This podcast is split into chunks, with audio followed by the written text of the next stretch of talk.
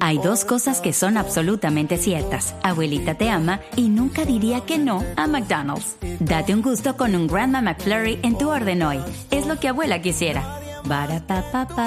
En McDonald's participantes por tiempo limitado. Son las 11 de la mañana, dos minutos, hora de actualizar noticias en Blue Radio. El presidente de los Estados Unidos, Barack Obama, acaba de convocar a un Consejo de Seguridad Nacional por los atentados en París. Mientras tanto, en Ámsterdam fue evacuado un avión de Air France por amenaza terrorista. Lo último con María Camila Orozco. El presidente de los Estados Unidos, Barack Obama, convocó hoy a una reunión de su Consejo de Seguridad Nacional con motivo de los ataques terroristas perpetrados este viernes en París y que dejaron al menos 127 muertos y otras 180 personas heridas. La reunión podría llevarse hoy mismo, antes de que el mandatario parta a una gira programada para Turquía, Filipinas y Malasia, y esto para revisar los últimos datos de inteligencia relacionados con el ataque terrorista. Entre tanto, la policía holandesa evacuó y está inspeccionando un avión que debía partir desde Amsterdam Ámsterdam con dirección a París tras recibir una amenaza terrorista a través de la red social Twitter. María Camila Orozco, Blue Radio. Gracias María Camila, 11 de la mañana a 13 minutos. Vamos a París. Allí se siguen conociendo testimonios, historias de quienes sobrevivieron a estos ataques terroristas. Miguel Martínez, corresponsal de Blue Radio, tiene invitado. Miguel. Entrevista con Pino Carrola. Cuéntanos, Pino, ¿cómo viviste los hechos de ayer anoche en el país? Bueno, estábamos en, un bar ubicado a algunos minutos de, la sala del Bataclan. Eh, empezaron a llegar mensajes de amigos que había habido un tiroteo muy cerca de, donde estábamos. Eh, era, fueron momentos de incertidumbre. En algún punto eh, el, gerente del bar decidió cerrar la cortina. Estuvimos prácticamente pues, encerrados dentro de él de las 10 de la noche hasta las 2 de la mañana, eh, hasta que bueno, los, los bomberos eh, dieron eh, el visto bueno para podernos salir. Nos pidieron que nos retiráramos, pero que lo hiciéramos con cuidado. Oye, ¿cómo te sientes después de toda esta sucedido aquí en Francia? Bueno, pues te sientes un poco confundido, con miedo, porque bueno, te puede tocar a ti. Un día antes yo había estado con unos amigos en la misma sala y ¿qué te puedo decir? Estamos vulnerables nos sentimos vulnerables y, en shock. 11 de la mañana a 4 minutos hay información deportiva relacionada con este asunto. Se acaba de confirmar que los jugadores de la selección de Alemania, que recordemos estaban jugando contra Francia cuando se eh, escucharon las primeras explosiones, pues pasaron la noche en el estadio de Saint-Denis. Joana Quintero tiene los detalles.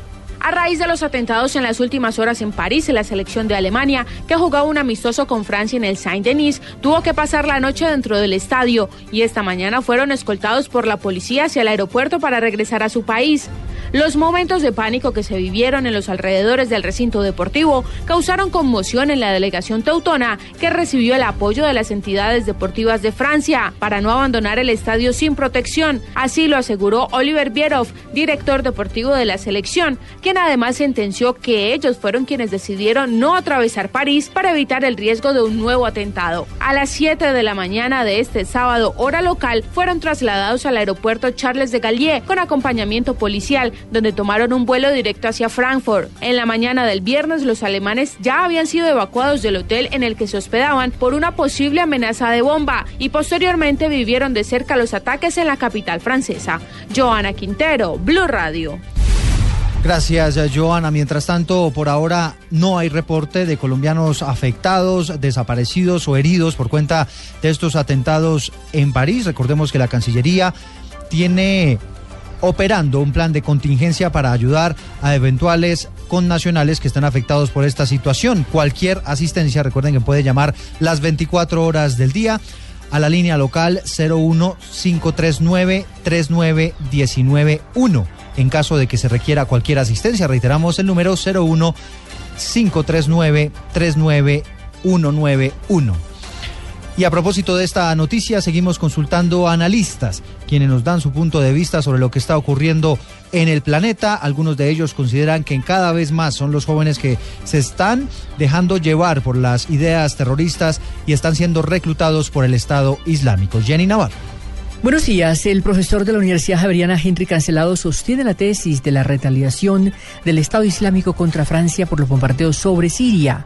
Este no fue un ataque de lobo solitario, indicó el politólogo. de anoche, los de anoche es un ataque concertado, al menos entre varios, grupos y, y puesto en un momento específico. Pero eso es lo que cambia. Y yo creo que hay mucha empatía, o hasta ayer quizás había mucha empatía de jóvenes europeos por estos proyectos islámicos. Sostuvo Henry Cancelado que estos ataques terroristas contra Francia demuestran la vulnerabilidad de ese país frente al terrorismo y que los países occidentales tendrán que cerrar filas contra el Estado Islámico. Jenny Navarro, Blue Radio. 11 de la mañana, 7 minutos, hablamos de otras noticias. Vamos a Armero. A esta hora el presidente Juan Manuel Santos lidera los actos conmemorativos por los 30 años de la muerte de 25 mil colombianos que fallecieron en medio de una avalancha. En el lugar, Catalina Gómez. Eduardo, buenos días. Antes de comentarle de los actos conmemorativos de Armero, que en este momento encabeza el presidente Juan Manuel Santos, le cuento que se acaba de referir a los actos terroristas en París. Dijo que manifestaba su solidaridad con el, eh, gobierno francés y aseguró que se unirá para no permitir que el terrorismo venza a ninguna nación. Entre tanto, pues acaba de inaugurar lo que sería la segunda fase o el primer ladrillo de la segunda fase del parque conmemorativo para Omaira Sánchez aquí en Armero, Guayabal. También habla de algunos proyectos proyectos y avances que se harán de acuerdo con la ley que declara el 13 de noviembre como Día de la Solidaridad. Asegura que ya se está iniciando el registro de propietarios de Armero para la compra de predios y el desarrollo de algunos proyectos en esa zona. Desde Armero, Catalina Gómez, Blue Radio. Noticias contra reloj en Blue Radio. Son las 11 de la mañana, 8 minutos. Noticia en desarrollo. El delantero del Atlético de Madrid, Antoine Grisman, compañero de Jackson Martínez, escribió en su cuenta de Twitter que se llevó un enorme susto porque su hermana estaba en el teatro Bataclan en el momento de los ataques terroristas. Por fortuna, logró salir del lugar ilesa. Otra noticia en desarrollo, hace algunos minutos se descarriló un tren de Estrasburgo. Esto está ubicado en el este de Francia. El reporte preliminar es de cinco personas muertas y no hay pistas de que este hecho esté relacionado con nuevos ataques terroristas. Y estamos atentos porque se confirmó que el presidente de los Estados Unidos, Barack Obama, va a participar en la cumbre de cambio climático que está prevista para el 30 de este mes, que se mantiene a pesar de los atentados en Francia, que recordemos será la sede de esta cumbre presidencial.